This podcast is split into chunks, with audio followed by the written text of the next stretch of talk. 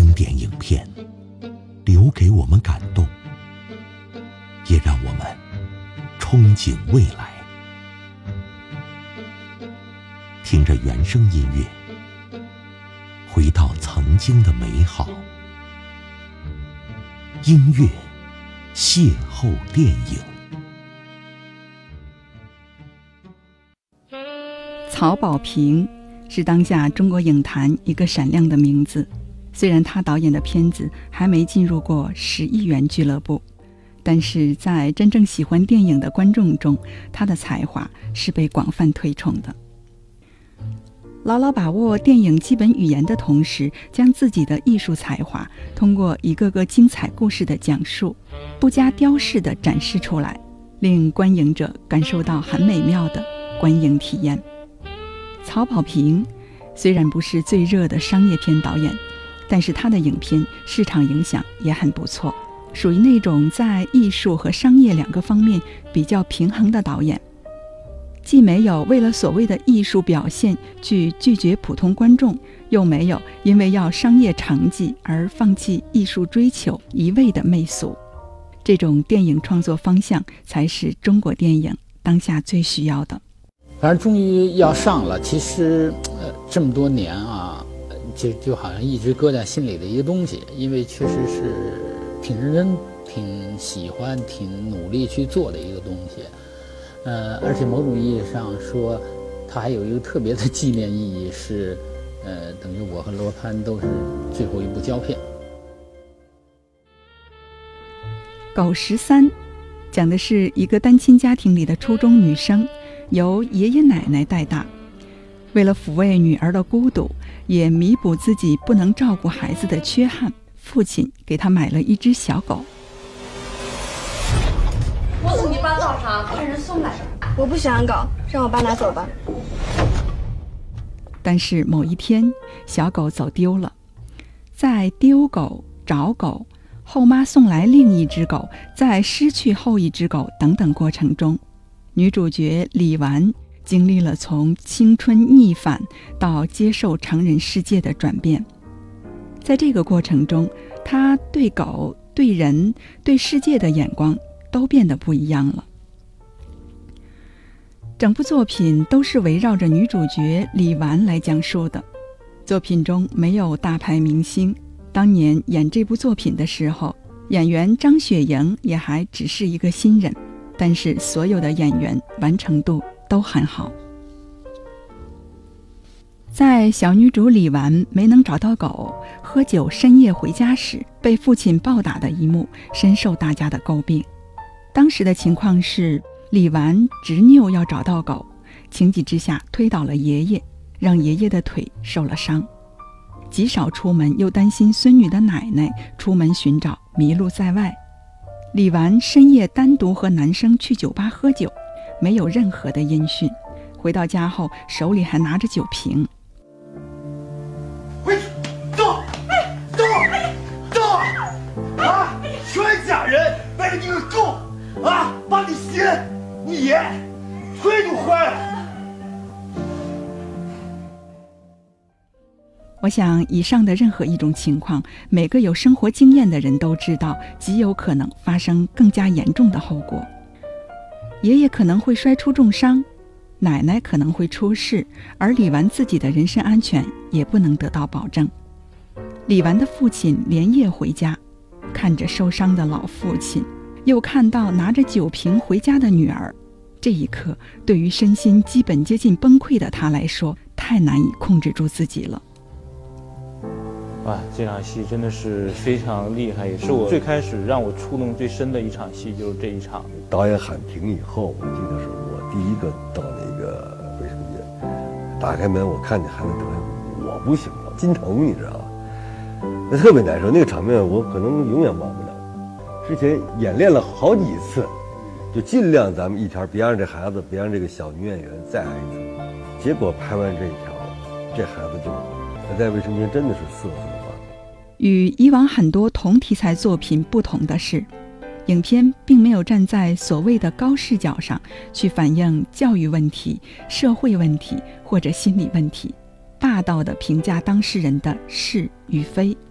而是客观的把一个充满生活气息的故事，平平淡淡却有血有肉的重塑在了观众的面前。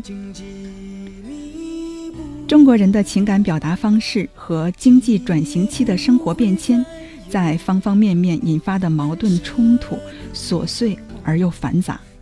我们每个人都缠绕其中，疲惫、无奈与进步和收获并存。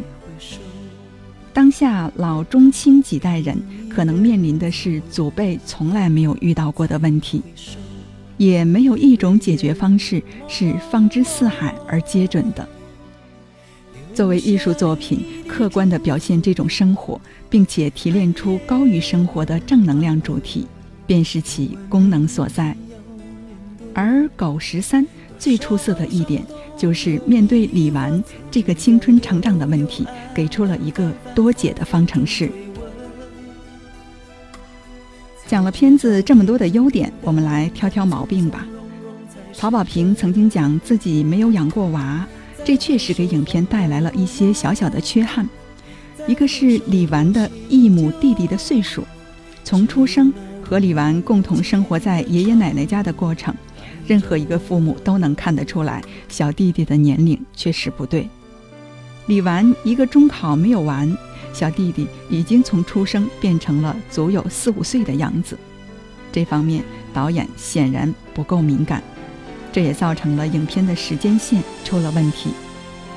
不过瑕不掩瑜，《狗十三》虽然听着片名有点怪怪，但其实是一部关于城市生活的影片。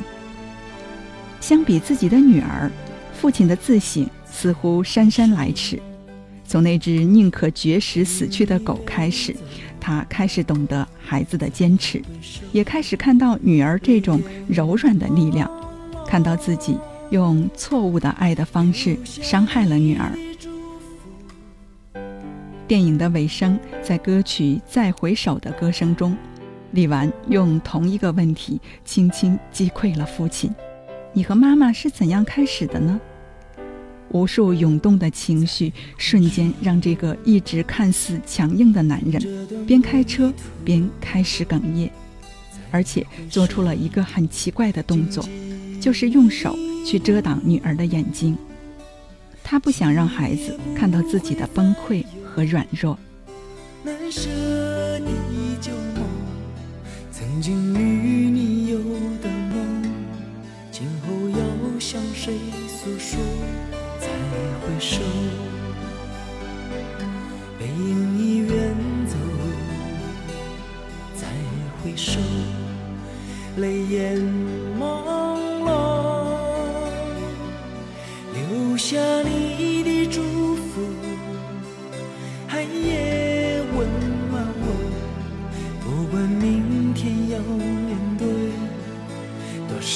伤痛和迷惑，曾经在幽幽暗暗、反反复复中追问，才知道平平淡淡、从从容容才是真。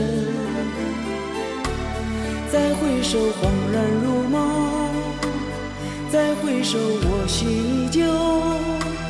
只有那无尽的长路伴着我。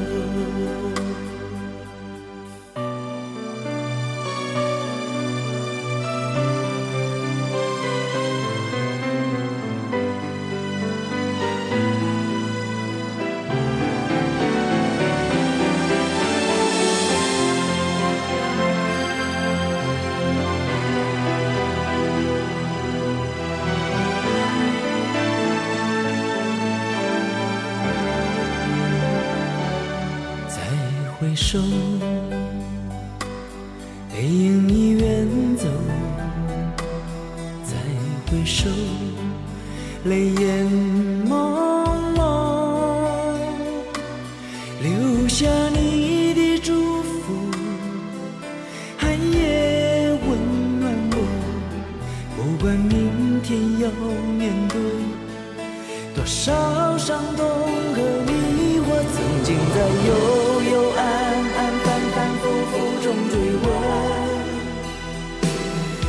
知道平平淡淡、从从容容才是真。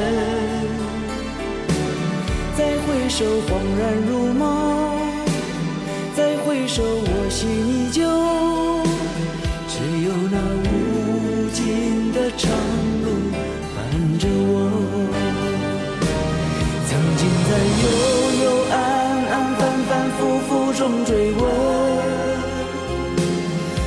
才知道平平淡淡、从从容容才是真。